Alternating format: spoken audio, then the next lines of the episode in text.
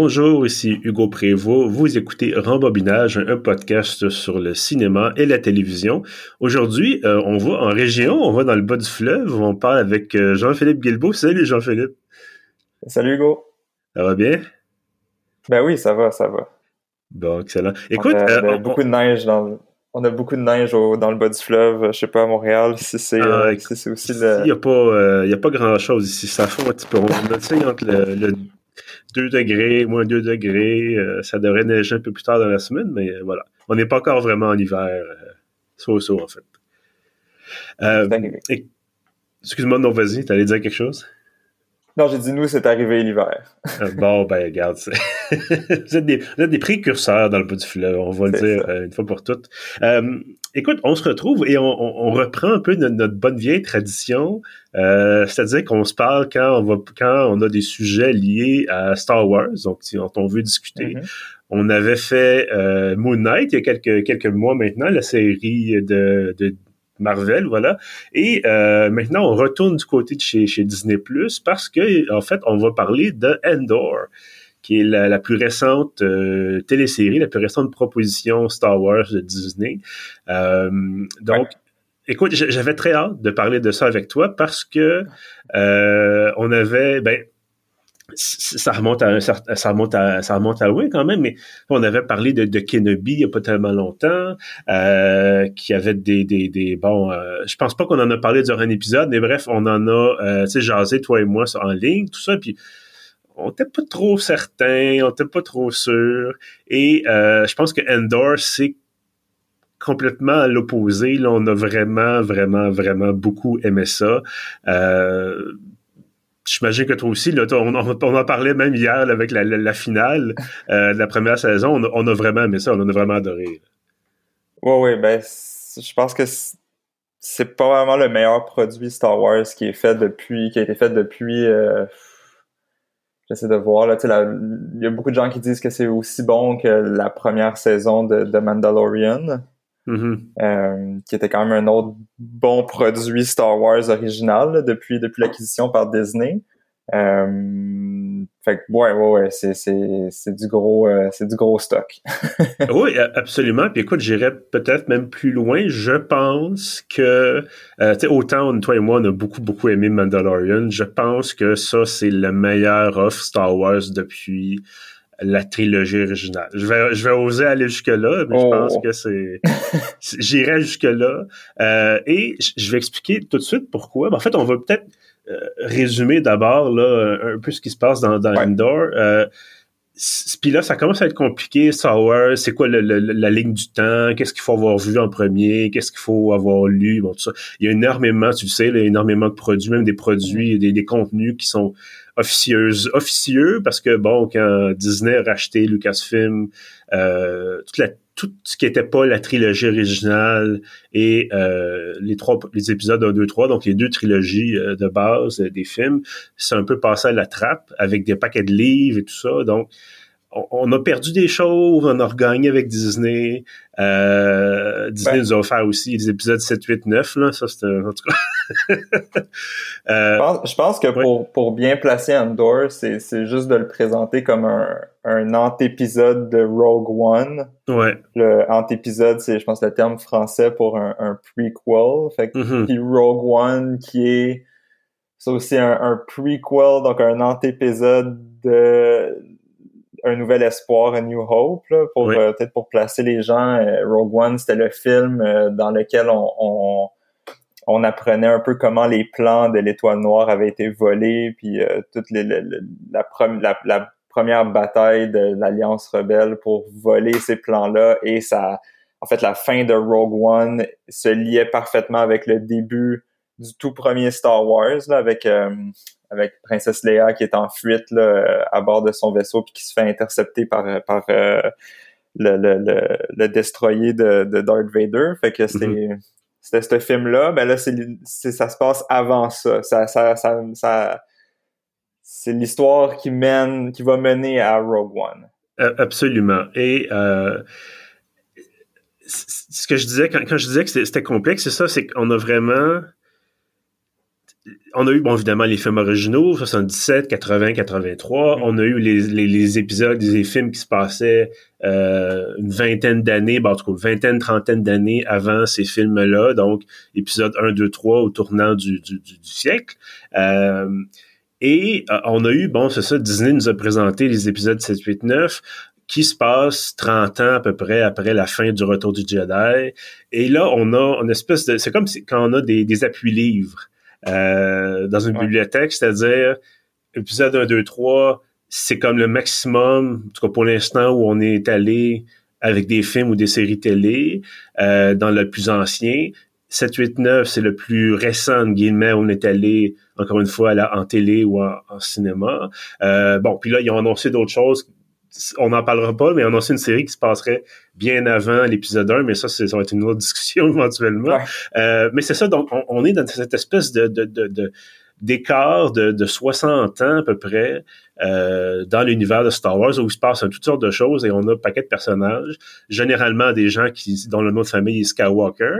Euh, et on a ben, donc avec des, des sabres laser, avec la force, avec toutes sortes, toutes ces, toutes ces pardon, sortes de choses qu'on qu'on connaît déjà. Et Endor, la, raison pour laquelle je pense que c'est la meilleure proposition euh, depuis la trilogie originale, c'est que il n'y a pas de sable laser. Et c'est drôle à dire pour Star Wars parce qu'on est habitué d'avoir la force, puis Luke Skywalker, puis les Dark Vador avec son sabre rouge et tout ça. Puis, euh, et là, on a et là, c'est pas c'est pas vraiment un divulgateur, là, c'est pas une série avec de la force, c'est pas une série avec euh, des sables laser, il y a pas de Jedi, il y a pas de Sith. Et, euh, tu sais, euh, le nombre de fois, on a parlé de, de, Star Wars et de ce qu'on nous proposait, et je te disais que j'avais envie d'avoir une série pour adultes, avec de la politique, avec des jeux de pouvoir, Écoute, on est là-dedans. on, on, voit pas les images, évidemment, là, parce qu'on est en podcast, mais on a tous les deux, on a le sourire fendu jusqu'aux oreilles. Euh, on a, en tout cas, moi, j'ai tellement aimé ça, et je pense que toi aussi. Euh, et bref, donc, Endor, c'est ça, c'est l'histoire de Cassian Endor, qui est le, un des personnages de Rogue One, euh, joué par Diego Luna, c'est ça son nom de famille? Ouais. Voilà. Et donc, Diego Luna qui joue euh, dans Rogue One, qui joue un agent de l'Alliance rebelle, euh, un peu euh, assez terre à terre, c'est-à-dire il n'hésite pas à, tuer des gens qui a collaboré pour lui se sauver, sauver sa propre peau.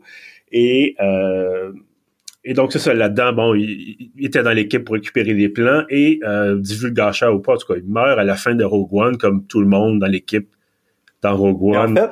Oui. je, vais, je vais rebondir tout de suite là-dessus. Moi, peut-être euh, opinion controversée, là, mais j'avais beaucoup aimé Rogue One. Je ben, sais... Tu as fait le droit, c'est pas un mauvais film. Je trouvais, je trouvais ça plate parce que on n'avait pas de... Ce que j'avais aimé de Rogue One, que je vais, j'ai, mon chien avec moi qui est en train de défoncer un de mes souliers, fait que je vais le, je vais confisquer le soulier en même temps que, que je continue mon, mon appréciation de Rogue One. Mais c'était, c'était ça, en fait, si tu dis tout le monde meurt à la fin de Rogue One, ben c'était un peu ça. C'était, c'était comme un des premiers ben, peut-être pas un des premiers, là, mais avec, peut-être Empire, avec peut-être le retour, l'Empire contre-attaque, là, qui était vraiment, euh, tu sais, on sentait l'espèce de, de, lourdeur de l'Empire, on sentait l'espèce de, de tu sais, ça reste, tu sais, c'est Star Wars, la guerre des étoiles, c'est une guerre, c'est lourd, c'est, c'est, c'est violent. Euh, puis, puis on, on, le sentait dans ce film-là que, tu sais, le pessimisme, mettons, de, de la morosité de l'ambiance dans la galaxie pendant cette période-là. Puis c'est exactement ce que ce que reprend Endor comme ambiance. Puis mm-hmm. tu dis c'est l'histoire de Cassian Endor, le, personnage de Diego Luna, mais en même temps, tu pour ceux peut-être qui, qui qui ont pas aimé Rogue One, je mettrais peut-être un petit bémol à, cette à cette introduction là en disant on, on prend l'histoire de Cassian Endor, on prend son son son parcours à lui, mais c'est c'est beaucoup plus que ça. C'est vraiment la naissance de l'Alliance rebelle. Mm-hmm. Euh, on, on, voit dans Endor tous les, les, conflits qui commencent internes, parce que à, à, cette époque-là, l'Alliance rebelle, c'est comme une constellation de plein de petites guérillas qui sont pas trop organisées encore. On, voit les espèces de tiraillements à l'intérieur de ça. Fait que vraiment, c'est, c'est, puis ça va pas bien là, puis, ça commence, dès le premier épisode là moi, je me souviens, j'avais été marqué, puis surtout par rapport à, à, Disney. Euh, sais, premier épisode, c'est pas un temps un divulgateur, là, mais bang, il y a deux personnes qui se font euh, froidement tuer euh, on screen à, l'écran, tu sais, puis mm-hmm. ça, on n'était pas trop habitué à ça dans, dans, dans l'univers Star Wars sous Disney, là. Euh, puis je me souviens, j'avais fait comme, oh, ok, on, on est dans, on, reste dans ce registre-là, là, où ça va être, ça va être mature, ça va être, tu sais, il y a pas de fluff là, c'est, c'est bang, ça arrive comme ça. Euh, fait que déjà là, dès le premier épisode, moi en tout cas, j'avais été, euh, on, s'en est parlé, mais j'avais été conquis. Là, j'étais comme ok, on est dans vraiment dans le registre adulte. Euh, tu sais, c'est, la guerre. puis, puis la, la, fin justifie les moyens dans le fond là, dans, cette série là. Fait que c'est, c'est, c'est ce qui est assez marquant déjà d'emblée avec Endor. Oh oui, tout à fait. Puis, tu sais, ça rejoint le point où je disais, bon, je veux une série adulte c'est entièrement ça. C'est des personnages qui sont complexes, euh, qui même les rebelles, bon, t'en as des plus idéalistes que d'autres, mais euh, que ce que tu sois idéaliste ou non, ça fait aucune différence quand il y a des soldats ennemis qui te tirent dessus. Euh, tu sais, c'est vraiment, comme je te disais, il n'y a pas de, y a pas personne avec un sable pour venir les sauver. Il y a pas, t'as beau être un bon, euh, entre guillemets, tu peux employer des méthodes qui sont les méthodes des méchants. Euh, puis d'ailleurs, il y a un personnage qui, qui fait exactement ça, là, euh, mm. personnage de, de Luton. Euh, puis on aura l'occasion de parler de la distribution dans quelques instants parce que il y a une excellente distribution aussi euh, dans cette série-là. Et donc c'est ça, c'est donc donc c'est ça, c'est l'explication un peu la, la, la, la, mise en place de cette, euh, cette rébellion-là, euh, c'est surtout aussi le début où l'Empire commence à avoir peur. Et l'Empire qui est là depuis quand... Euh, oui. Pas encore. Je, je, ben, je, oui, me permettre un bémol, parce que ben, c'est important parce que je trouve que c'est un élément qui a, qui a, bien été amené par cette série-là aussi. C'est euh, l'Empire est au sommet de sa gloire à cette époque-là. C'est, puis il y a une espèce de désinvolture de l'Empire, puis, puis qui va mener justement à cette rébellion-là, puis la rébellion va capitaliser là-dessus. Euh, c'est l'espèce de d'arrogance de, l'Empire, de mm-hmm. ah, oh, c'est la plèbe, ils peuvent pas réussir vraiment à s'organiser. Euh, on, on, on, est, nous, on est au-dessus de ça, on est l'Empire, on a tous les moyens, puis je trouve que cette série-là, sans tomber dans la caricature puis dans la grossièreté, réussi à, à, transposer ce sentiment-là, puis c'est vraiment bien fait. Ah, absolument, absolument. Puis on a des on a un personnage, euh, puis on va essayer de pas partir trop trop dans toutes les directions, mais c'est parce qu'il y a tellement d'histoires parallèles qui finissent par s'entrecroiser que, bon, forcément, on est amené à parler de, de plein de choses. Euh, mais il y a on suit des personnages qui sont du côté de l'Empire. On suit, euh, bon, un fonctionnaire, le Cyril, je pense qu'il s'appelle, euh, qui est un peu, justement, été amené à être, lié à tout ça, euh, qui est un ancien, bon, fonctionnaire d'une grosse, grosse compagnie et éventuellement va être lié au service de renseignement de l'Empire, au service de sécurité de l'Empire. Et on a cette, euh, je pense que ce personnage s'appelle Didra, euh, qui est une responsable des services de, de sécurité de l'Empire, qui est une espèce de, de c'est pas la police secrète, c'est pas la police, c'est un peu le, renseignement, le contre-espionnage, en tout cas, euh, ce, ce, genre de service-là, et euh, qui est appelé à essayer de, de mater justement cette, cette, rébellion qui va plus en plus prendre de, de l'ampleur au courant des, des 12 épisodes de la première saison. Euh, et on a, on sait que c'est les méchants, sont habillés. Dire, Lucas l'a jamais caché. Quand il faisait les, les uniformes de l'Empire, il s'est basé sur l'Allemagne nazie. Euh, c'est des méthodes les similaires. Voilà, exactement. Les, les, les, les, les bons, les, les vestes euh, coupées en, cuir, pratiquement, c'est vraiment... C'est le style l'Allemagne nazie. Là. Euh, surtout que le film est sorti en 77, ça sortait 30 ans après la fin de la guerre, donc évidemment l'influence est très présente.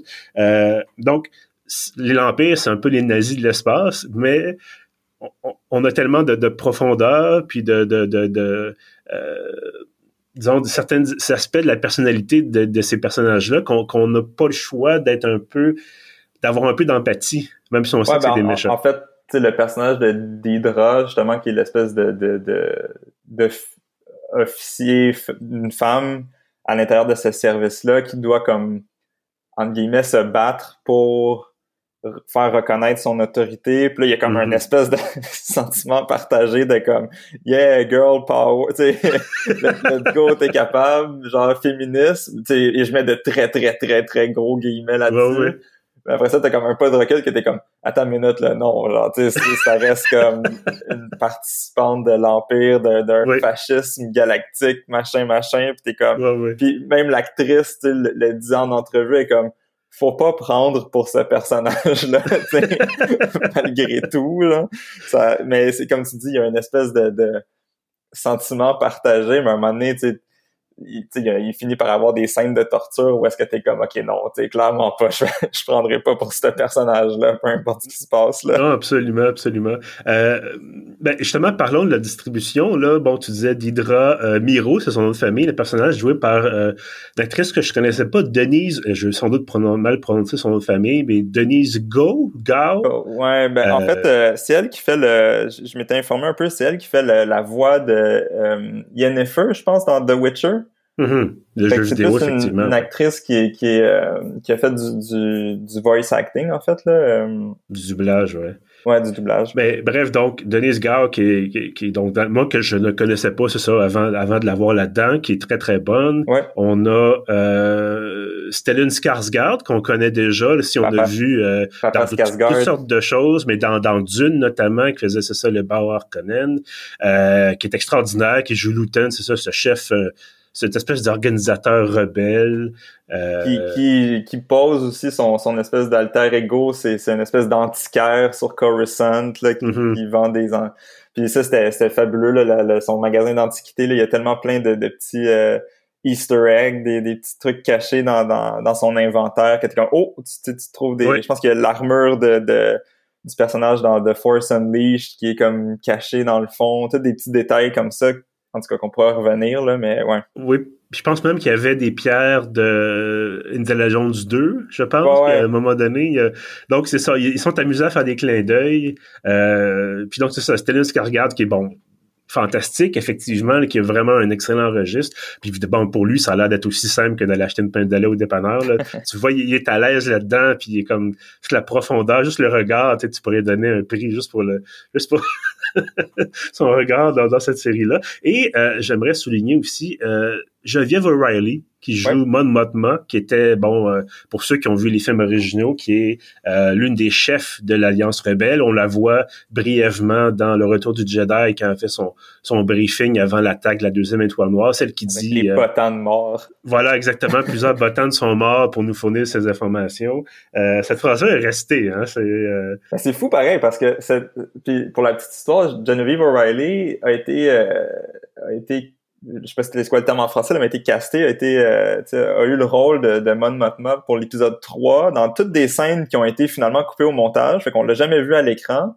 Euh, puis elle a comme disparu après ça pour finalement être puis, puis ils ont repris la même actrice là dans, dans, dans Rogue One, mm-hmm. après ça dans Endor, puis on pourrait s'attendre une actrice bon que les scènes ont été coupées au montage, on s'entend c'était peut-être pas le, le c'était pas un, une actrice très reconnue puis qui a, qui, a, pu faire ses preuves avec ce personnage-là, mais au final, dans Endor, elle est excellente. Oui, euh, oui. Puis, tu sais, il, aurait pu décider de prendre une autre actrice au final pour refaire ce rôle-là. Puis, on, non, non, tu sais, c'est un très bon, euh, une très bonne sélection, là. Oui, absolument. Puis c'est vraiment cet aspect-là. Je parlais de, politique dans Star Wars. C'est vraiment elle qui est une, une sénatrice. Elle manipule des choses en secret. Elle finance un peu l'Alliance rebelle euh, euh, en cachette.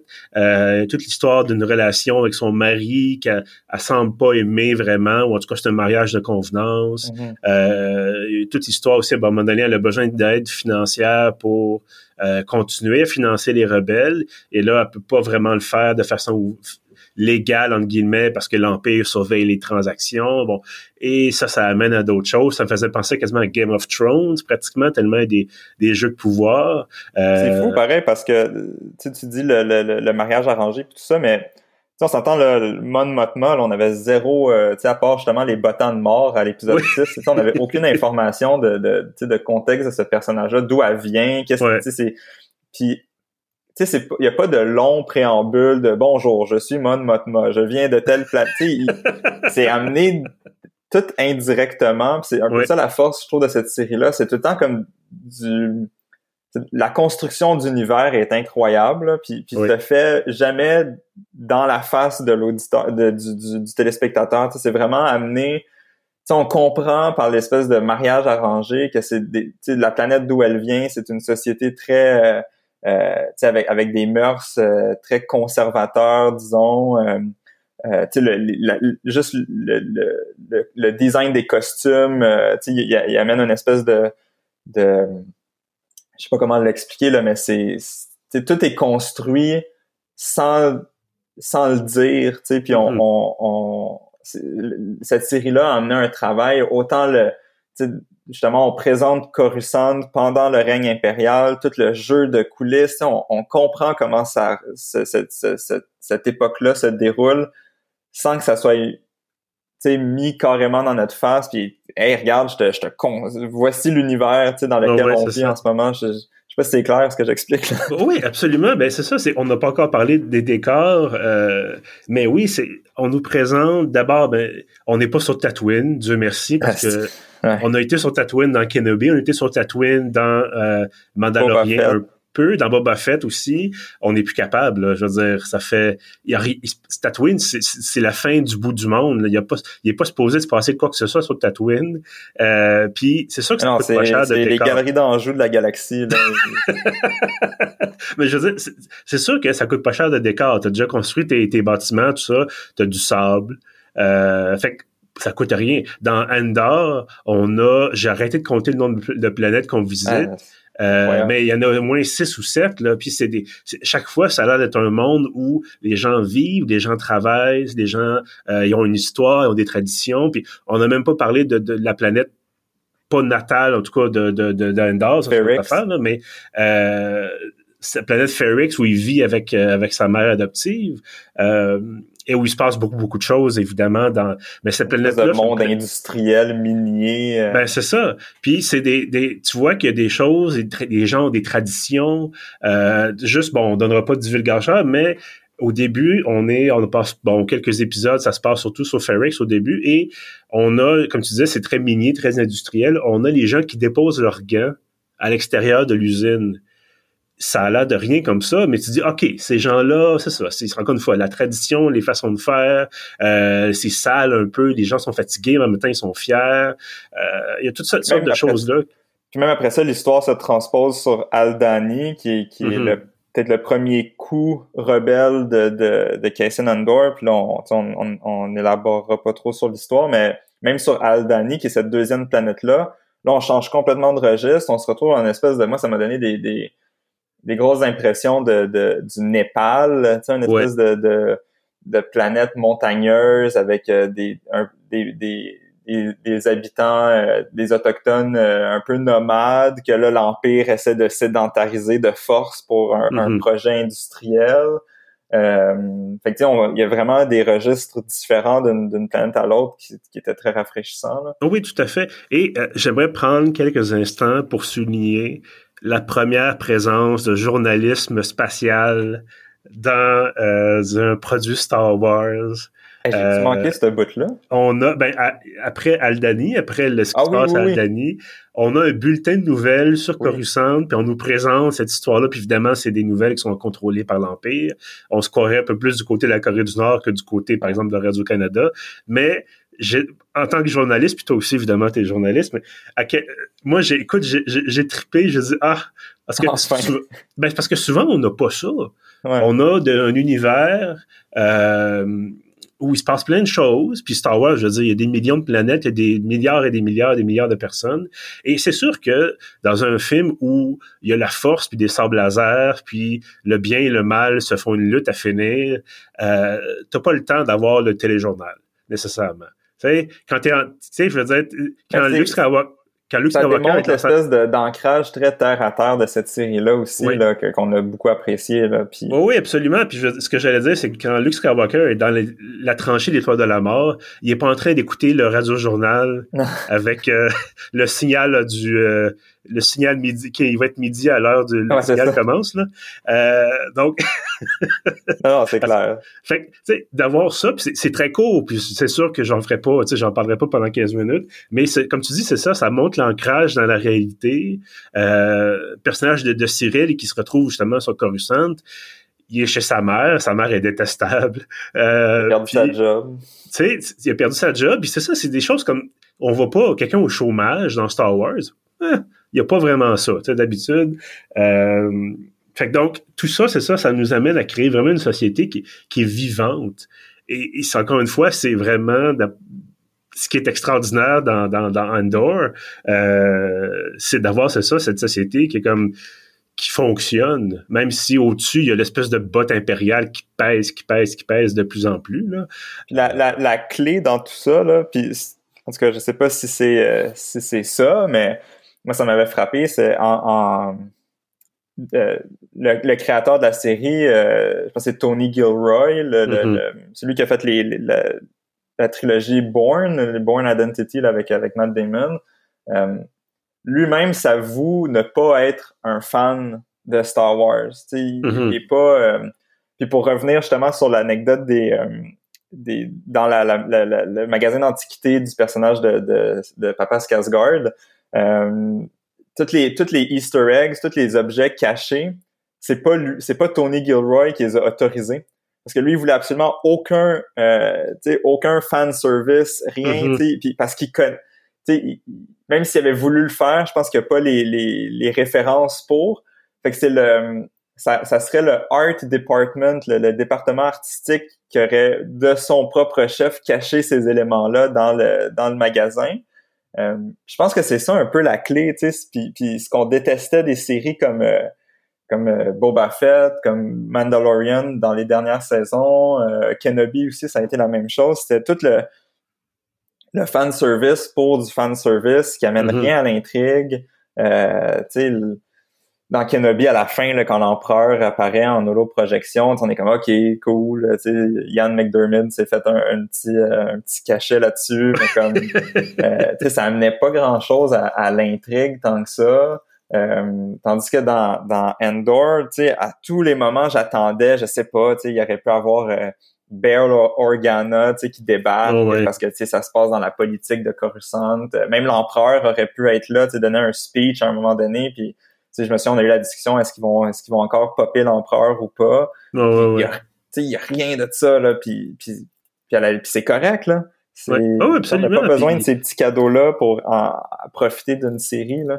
Non, non, absolument. Puis bon, c'est une, seulement une saison. Peut-être que la saison 2, il va y avoir. Euh, bon, peut-être le personnage de Organa va, va apparaître. Ça se pourrait. Moi, ça me, ça me dérangerait pas tant que ça. C'est un bon acteur en plus. Ouais. Euh, mais il y a un petit peu de fanservice à la toute fin, euh, l'épisode, à la fin, après l'épisode 12, après le générique, il y a un petit peu de fanservice, mais euh, c'est pas trop. T'as pas besoin de voir la scène pour comprendre quelque chose. On n'est pas dans Marvel où là, il y a comme Ah, il y a une révélation comme après le générique. Ça euh, répondait à une question que bien des, des, des, des, téléspectateurs devaient se poser, là, parce qu'à un, certain moment dans la série, bon, Endor se fait emprisonner dans une espèce mm-hmm. de, de, complexe euh, où il y a du, un peu de travail, ben pas un peu, là, c'est, du travail forcé là, pour par l'Empire. Puis beaucoup de gens se demandaient, toute, la, toute la durée de ce, de ce passage-là dans la prison, ils, ils, doivent construire des pièces en métal. parce que tout le monde se demandait un peu c'était à quoi ça servait ces pièces-là, qu'est-ce qu'ils qu'est-ce qu'ils construisaient. Au final, on, on peut on peut faire on peut passer outre là, c'est pas, pas forcément nécessaire de savoir à quoi ça servait, mais le divulgacheur pour ceux qui n'ont pas vu, mais c'est des, des pièces qui vont servir à l'étoile noire, à construire l'étoile noire. Mais, oui, mais c'est ça, ça, ça joue pas sur le, reste de la série. Et il y aurait très bien pu, moi je me disais, ça pourrait très bien du. Bon, connaissant l'Empire, sans doute pas, mais ça aurait pu ça verrait à rien. C'est pour occuper les gens puis mm-hmm. les maintenir dans un état de, servitude. Euh, parlons un peu de, de, de, certains personnages, parce qu'on a beaucoup de personnages qui, généralement, dans un film Star Wars ou une autre série Star Wars, sont des personnages récurrents. Ils reviennent et c'est des amis du héros, ou c'est des, bon, des, des, antagonistes, euh, vont revenir, ils reviennent à tous les épisodes, ils survivent, tout ça, puis là, c'est comme, ah, je ne suis pas vaincu, on va se revoir à la prochaine saison. Euh, Et on a plusieurs personnages qui, en fait, meurent. Euh, et ça démontre encore une fois, tu sais, je disais, bon, c'est une série qui est très terre à terre, réaliste, c'est-à-dire on te tire dessus, tu meurs. C'est pas comme dans Kenobi où tu peux être transpercé par un sable laser puis survivre. Euh, deux fois plutôt qu'une. Euh, et donc, c'est ça, on a, bon, je, vais rapidement parler de, Andy Serkis, euh, qui, joue là-dedans, qui est euh, extraordinaire, vraiment, qui est vraiment, là, en fait, tout le monde est bon, c'est ça l'affaire, il n'y a personne qui est mauvais, euh, mais Andy Serkis, bon, qu'on a vu qui faisait Gollum, Ouais. le, ben, fait pas Gollum. Il faisait le motion capture de Gollum. C'était pas lui avec un costume puis du maquillage. Non, ben quand même, là. mais, et il jouait, bon, il jouait dans certains films de Marvel et tout ça, mais qui est un très, très, très bon acteur, euh, en tout cas certainement dans cette série-ci, qui est là quel... un certain temps, et euh, en ça, on ne sait pas. Euh, On veut pas de, justement, euh, juste pour mettre en contexte, quand, quand Jason Endor se retrouve sur cette espèce de prison-là de l'Empire, dans cette prison-là, où est-ce qu'il y a du travail forcé, ben lui, il est comme un, un prisonnier, mais qui, justement, qui, qui supervise le travail euh, forcé, fait qu'on comprend qu'il est là depuis un, un certain temps, puis qui, mm-hmm qui s'assure à ce que les gens dans son dans son groupe de prisonniers font le travail qui est demandé. Euh, puis oui, tu sais, puis encore une fois, tu sais, c'est cette série-là. Je pense qu'on peut aller avec sais certains divulgateurs, là, encore une fois, là, parce que moi, je trouvais ça, j'ai trouvé ça excellent comme euh, sais tout le long de ce cycle-là. Je pense que ça dure peut-être deux ou trois épisodes dans la dans la prison. Finalement, réussissent à, à, organiser une espèce de rébellion dans la prison, prennent le contrôle de la prison. Puis là, Andy Serkis, son personnage, justement, donne un, un, fait un speech au micro dans la prison pour comme galvaniser le, les, les, prisonniers à, à, se soulever, finissent par euh, essayer de se trouver un moyen de sortir, arrive à la sortie, mais cette prison-là est comme en plein milieu de l'océan sur, euh, sur une île. Là, il y a des gens qui se garochent en bas de la prison pour commencer à nager. Puis là, t'as le personnage d'Endor t'es comme yes, ils vont réussir à s'enfuir, tout, let's go. Puis là, il se retourne vers le personnage d'Andy Serkis, puis le personnage d'Andy Serkis, en une phrase, vient casser complètement le mood, puis il fait juste le regarder, puis il est genre, je sais pas nager. Puis c'est comme, tu sais, je trouve que c'est tellement le, cette scène-là est, comme représentative de l'ambiance dans cette série-là, là, parce que mm-hmm. comme, tu sais, t'as de l'espoir, puis là, en une phrase, là, t'es complètement cassé, là.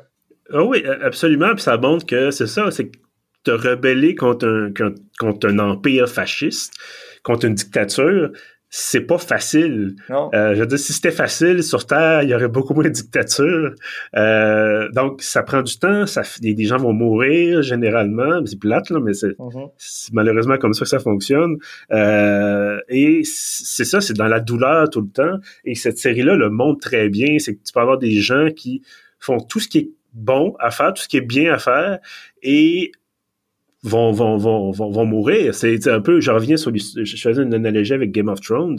Dans Game of Thrones, les gens qui font, ils agissent de façon honorable, généralement, ils survivent pas. Euh, Ned Stark, euh, bon, ceux qui ont vu la série, savent que Ned Stark a essayé d'agir de façon honorable, ben, il s'est fait décapiter euh, en première saison. Donc, c'est ça, c'est faut que tu sois retard, faut que tu sois méchant. Euh, puis là, c'est toute la question de savoir est-ce que si t'en fais trop, est-ce que tu deviens comme l'Empire? Mm-hmm. euh, parce qu'on le sait, bon, la colère, la haine, ça mène au côté obscur. Euh, donc, mais c'est ça, c'est cette dualité-là, je trouve ça vraiment, vraiment intéressant parce que ce qui m'agaçait dans Rogue One, outre le fait que, bon, il n'y avait pas la place pour du développement de personnage, surtout pas avec une équipe de six ou sept personnes. Euh, c'était euh, c'était c'est ça, c'est que le personnage de Cassian Endor était, un réaliste, alors que euh, j'ai oublié le nom du personnage principal, mais euh, Jen, Urso. Voilà, Jen Urso est une idéaliste, en tout cas à la fin surtout là, idéaliste, et là, Christian Endor était très, ça, très réaliste, très terre à terre, très genre, OK, non, faut vraiment être efficace, puis A, B, C seulement, puis on fait pas rien d'autre, puis on fait la mission. Euh, et ce que je trouvais dommage, c'est qu'on n'avait pas l'explication de pourquoi il est comme ça. Et euh, là, on l'a, tu sais, on, on, nous présente cet univers-là, et euh, est-ce qu'on aurait pu avoir Endor sans Rogue One? Probablement pas. Euh, parce que ceux qui ont vu Rogue One savent qu'éventuellement, bon, le personnage de. Il aurait, pu faire une, il aurait pu faire une série juste, euh, mettons, justement, la naissance de la rébellion. Ouais. Euh, avec ce personnage-là. C'est sûr qu'après ça, on n'a pas, euh, on n'aurait pas eu un attachement particulier parce qu'on l'aurait pas vu dans, dans, le, dans le film. Euh, mais je pense que ça aurait été possible. Oui, peut-être, mais bon, c'est pas comme ça que Disney a voulu fonctionner. euh, écoute, euh, depuis tantôt, on change les louanges de, de, la série. Euh, est-ce qu'il y a quand même quelque chose que tu as moins aimé? Ouch. Euh, J'essaie de voir. À date, non. Tu sais, j'aurais, j'aurais peut-être pris plus de. Même pas, tu sais, je veux dire, je m'en dit, j'aurais peut-être pris plus de, du côté de l'Empire, tu sais, mais même là, c'est, c'est. Moi, j'étais très content de voir pour une fois le. le... T'en as parlé brièvement, là, mais le, bureau de la sécurité de l'Empire, l'espèce de, mm-hmm. FBI ou de, de police secrète euh, Gestapo, je sais pas trop, là, de, de l'Empire. Euh, moi, j'étais très content de voir ce, ce, service-là mis à l'écran euh, pour la première fois avec euh, celui qui fait l'espèce de, de major, pas le big big boss, mais comme un, le boss de d'Hydra, qui est le, le, personnage féminin dont on parlait tout à l'heure, qui est joué par Anton Lesser. Pour ceux qui, qui justement parlent de Game of Thrones, c'est l'acteur qui fait Quiburn, l'espèce de mm-hmm. maester un peu louche euh, qui ressuscite euh, la montagne euh, dans, les dernières saisons de Game of Thrones. Excellent acteur d'ailleurs. Oh, puis il est très très bon là-dedans. Il est vraiment dans la nuance, puis dans la menace un peu, puis oh, Tu sais, qui, qui, est excellent. Qu'est-ce que j'aurais, qu'est-ce que j'ai pas aimé? Non, je, je, tu sais, il y a beaucoup de cycles dans cette série-là. Tu sais, il y a des, il y a, y a des, des sous-intrigues qui durent quelques épisodes, mais tu sais, contrairement à The Mandalorian, où est-ce que, tu sais, à un moment donné, la deuxième saison, c'était très euh, Donjons et Dragons, là, euh, genre un épisode, une mission, euh, merci, bonsoir, puis tu savais pas trop à quoi ça servait. Là, au moins, tu ça prend un peu plus de temps, il y a comme un cycle complet, puis, puis on voit que ça mène à une progression de personnage puis une progression d'intrigue, fait que ça sert à quelque chose.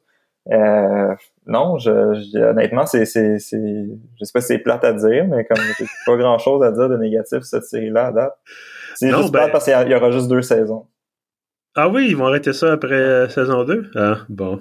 Ah, mais c'est correct, en même temps, je dis c'est négatif, oh mais moi j'aime ça quand il y a une, une série a une fin euh, de prévu. Là. Oui. Puis de toute façon, c'est parce que dans la ligne temporelle, il faut que ça se rende éventuellement à, on peut pas faire 12 saisons, à moins vraiment de, les corder dans la ligne du temps, parce que ça commence, je pense qu'ils le disent, là, 4 euh, ans ou 5 ans avant la bataille de Yavin, donc avant l'épisode 4, le premier film. Euh, donc, je crois qu'il va y avoir un saut temporel entre la saison 1 et la saison 2, parce que la saison 1, c'est ça, se passait 5 ans avant, ben en fait 5 ans avant Rogue One, parce que Rogue One se passe quelques c'est pas très longtemps avant, avant euh, la bataille de Yavin.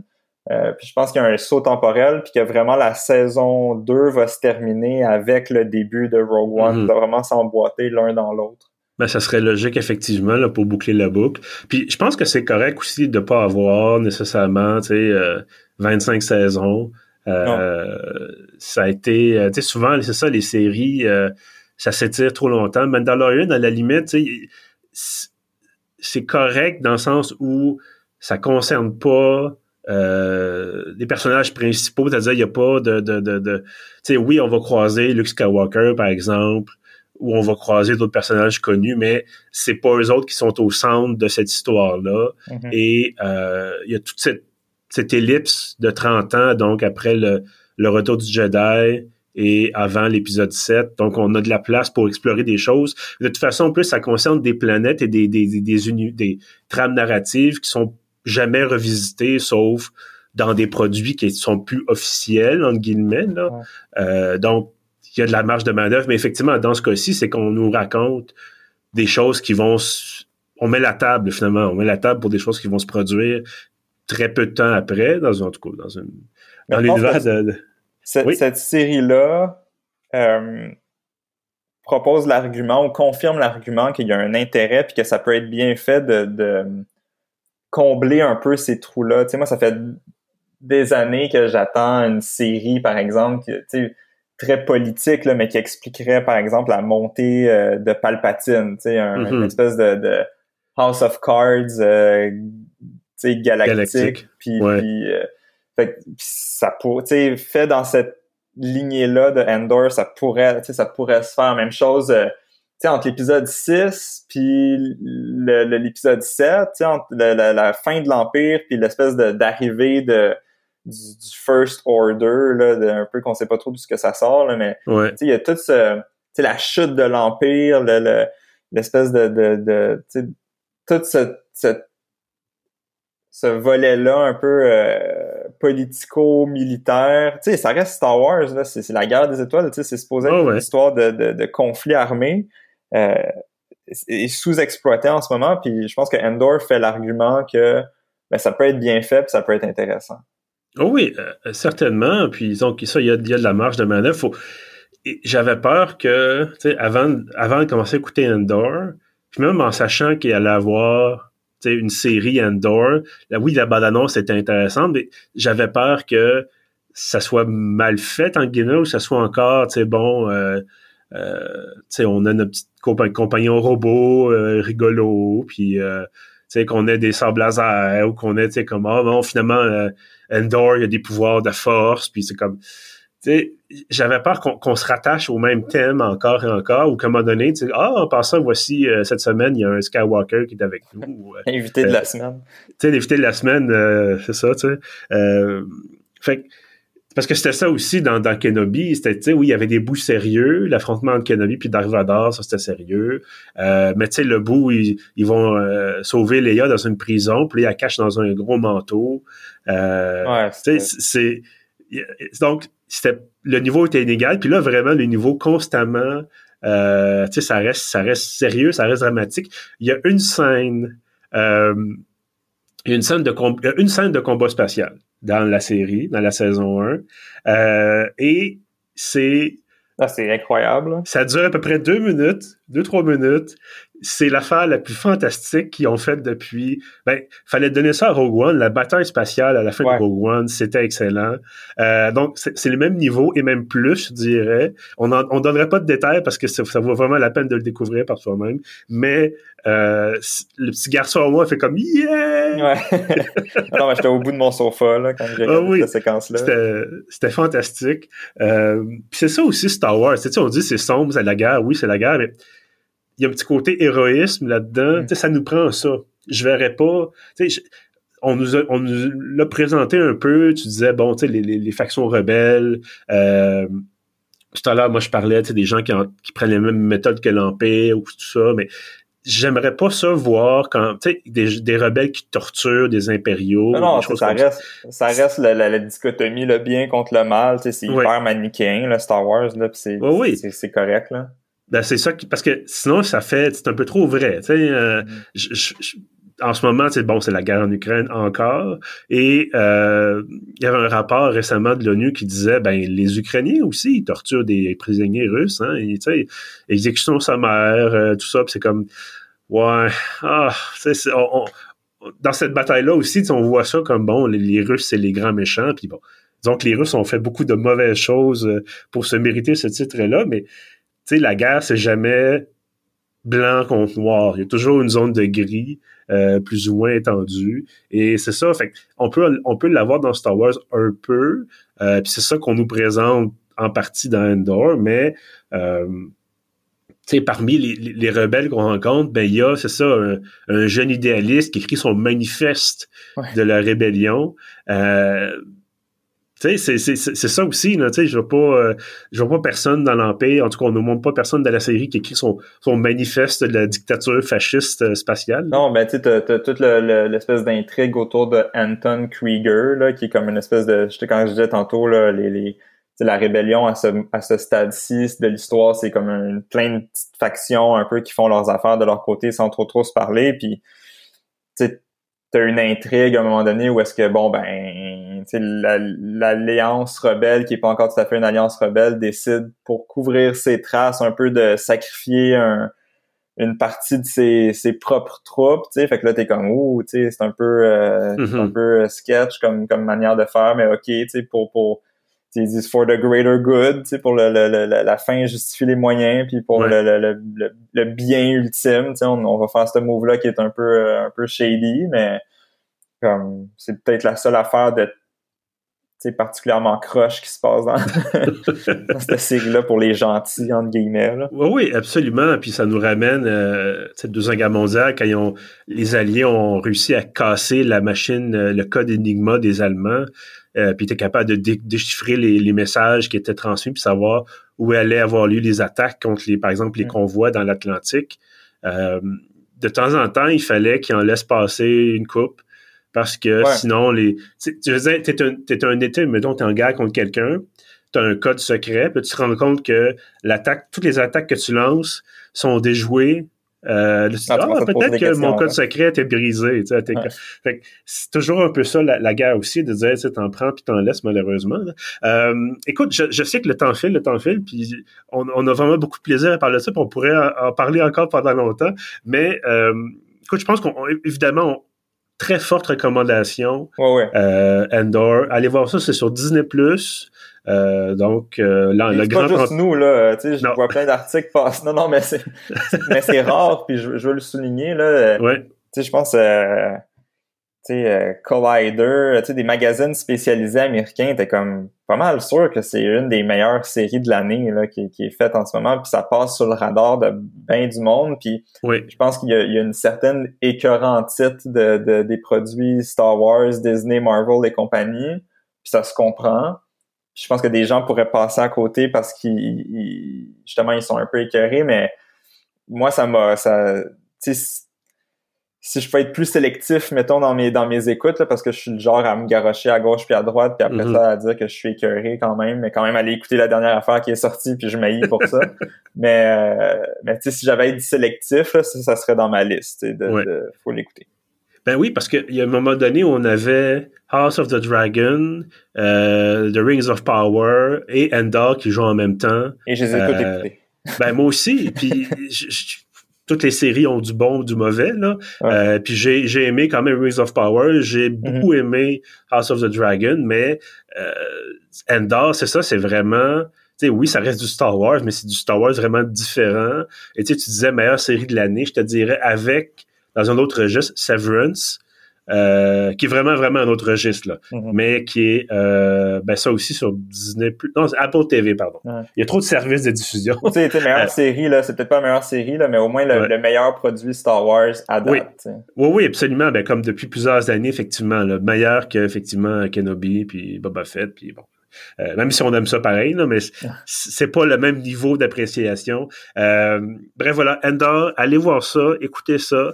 Euh, c'est sûr que si vous avez jamais rien vu de Star Wars, c'est peut-être pas non, c'est pas une bonne introduction. ben, je te, dirais, je te dirais oui et non. C'est pas parfait. Il y a beaucoup de références que vous comprendrez pas, mais vous, tu sais, je te dirais, tu pourrais écouter quatre, épisodes 4, 5, 6, puis après ça, écouter Endor, puis tu comprendrais ce qui se passe. Euh, t'as pas besoin d'écouter toutes les autres séries, parce que là, t'en as pour des heures, des heures, des heures. Euh, D'ailleurs, en ce moment, je suis en train de réécouter Clone Wars, puis c'est un petit peu long. ça, ça fait du bien, là. là on va finir par finir, là, mais juste une petite parenthèse mais ça fait du bien, ça, d'avoir une série Star Wars que t'es pas obligé d'avoir écouté tous les autres cossins à côté pour comprendre ce qui se passe dedans. Tu sais, ça se tient en elle-même. Oui. Puis ça, c'est rafraîchissant aussi. Absolument. Ben voilà, écoute, merci beaucoup d'avoir pris le temps de, de parler de Endor avec moi. Fais pour ce, ce 72e épisode de Rembobinage. Euh, on va, j'espère qu'on pourra se reparler avant la saison 2 qui est prévue pour 2024 quand même. Fait que, euh, on va devoir qu'on on va devoir attendre. On attend, euh, pendant ce temps-là, ben écoute, on pourra toujours faire un câlin à Bimo, qui est bon, euh, le robot sympathique, gentil, adorable dans cette série-là. des fois, on a tellement de la peine pour lui qu'on voudrait faire euh, lui dire que tout va bien aller. Euh, et ça, d'ailleurs, ça, ils ont réussi à rendre, à rendre ce personnage-là incroyable, juste avec des mouvements de, de, robot. Puis mm-hmm. c'est pas un robot humanoïde en plus, là, ça ressemble plus à R2D2 qu'autre chose. Euh, puis avec la voix, mais c'est c'est ça, ça, aussi, c'est génial. C'est vraiment très, très bien fait. Euh, ben écoute, encore une fois, merci beaucoup. Puis, euh, bon, on va se reparler, j'espère, euh, c'est ça, prochainement. Je vais retourner pelleter, moi. Ben oui, effectivement, avec ton, ton hiver, euh, ton hiver précoce. Euh, ben précoce, dans le bas, à Montréal, oui, dans le bas du fleuve, un peu moins. Euh, voilà. Et à ceux qui nous écoutent, évidemment, merci beaucoup d'être là aussi, d'être au rendez-vous. On est toujours très apprécié. Euh, vous pouvez rattraper tous les autres épisodes de Rembobinage, c'est sur pieuf.ca. On est aussi sur Apple Podcast, sur Spotify, sur Google Podcast et sur notre hébergeur Balado Québec. En terminant, n'oubliez pas de vous abonner à la page Facebook du podcast et euh, également de vous abonner à l'infolettre de Pieuf. Donc, vous allez sur le site euh, vous allez dans la colonne de droite, il y a un formulaire à remplir, ça prend quelques secondes et ça vous donne accès à tous nos contenus euh, chaque semaine. Donc, vous avez ça samedi matin dans votre boîte de réception. Sur ça, je vous dis merci et à bientôt.